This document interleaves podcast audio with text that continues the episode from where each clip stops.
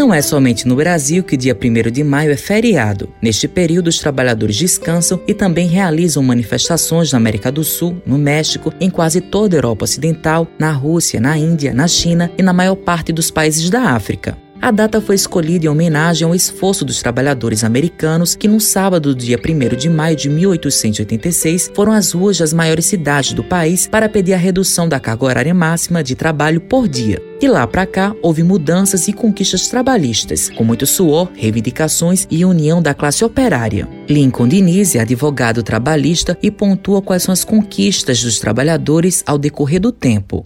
A partir da Revolução de 1930, vieram as principais mudanças na seara trabalhista, que, dentre elas, veio a, foi a criação do Ministério do Trabalho, Indústria e Comércio. Em ato posterior, 1934, veio a Constituição e ela já trouxe um pacote de direitos trabalhistas, dentre eles incluía o salário mínimo, a jornada de trabalho de oito horas, o repouso semanal, férias remuneradas, assistência médica e sanitária, que já foi uma grande conquista dos trabalhadores. Posteriormente, por volta de 1934, é, veio a CLT, né, a consolidação das leis trabalhistas. Então, isso foi um marco meio que definitivo para o estabelecimento dessas leis trabalhistas.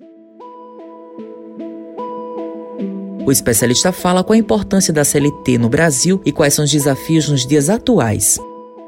Então, antes da CLT, veio a, a Constituição de 34 e ela já trouxe um arcabouço de direitos trabalhistas. Só que a CLT ela foi um marco definitivo para o estabelecimento dessas leis trabalhistas. Então, a legislação anterior, ela basicamente regulava algumas categorias profissionais específicas ou algumas determinadas questões do direito processual do trabalho. A CLT, ela veio como uma forma de coibir as relações abusivas de trabalho que antes eram bem comuns. Então, assim, diversos são os desafios atualmente onde essa manutenção, esse equilíbrio entre as relações de trabalho empregador-empregado, a manutenção das próprias leis trabalhistas para que elas realmente tenham força e vigência pra, no sentido de principal de coibir as relações abusivas de trabalho. Então, julgo ser grandes desafios. A pandemia que hoje a gente passa, onde o trabalhador ele precisa se reinventar, onde o trabalhador ele precisa se remoldar, se adaptar ao mercado de trabalho que muda constantemente. É, diversas leis, decretos, é, medidas provisórias que vêm sendo publicadas e tanto o empregador como o empregado eles precisam se adaptar de forma rápida. O dia 1 de maio é lembrado em alusão ao Dia do Trabalhador e Lincoln Diniz relata quais são as orientações para os trabalhadores neste momento. Bom, o que eu tenho a dizer aos trabalhadores nesse momento, para esse dia 1 de maio, né, que ele é lembrado em alusão ao Dia do Trabalhador? todo trabalhador ele tem que exercer a sua função de forma digna, qualquer que seja ela, qualquer que seja ela, em qualquer âmbito. Tem que ser digno, tem que ser pautada na moralidade, ética. O trabalho ele dignifica o homem. Existe uma função social nas, no exercício da função, qualquer que seja ela. Então, sobretudo neste momento, em tudo que passamos, é, o desemprego altíssimo, a, as relações de trabalho às vezes bem conturbadas. Então, cada trabalhador tem que buscar o que é seu, tem que trabalhar com dignidade.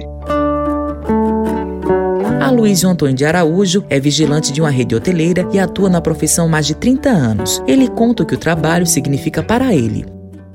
É, trabalho para mim é manter a minha dignidade, é, trabalhar para ganhar o pão, é o, o meu meio de vida, é o meu meio de sustentação o significado, o que representa o trabalho, minha dignidade.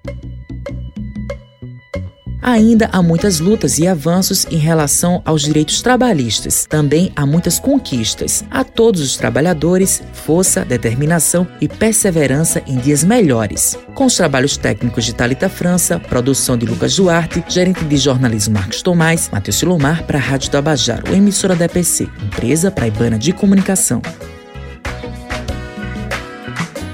Andar com fé eu vou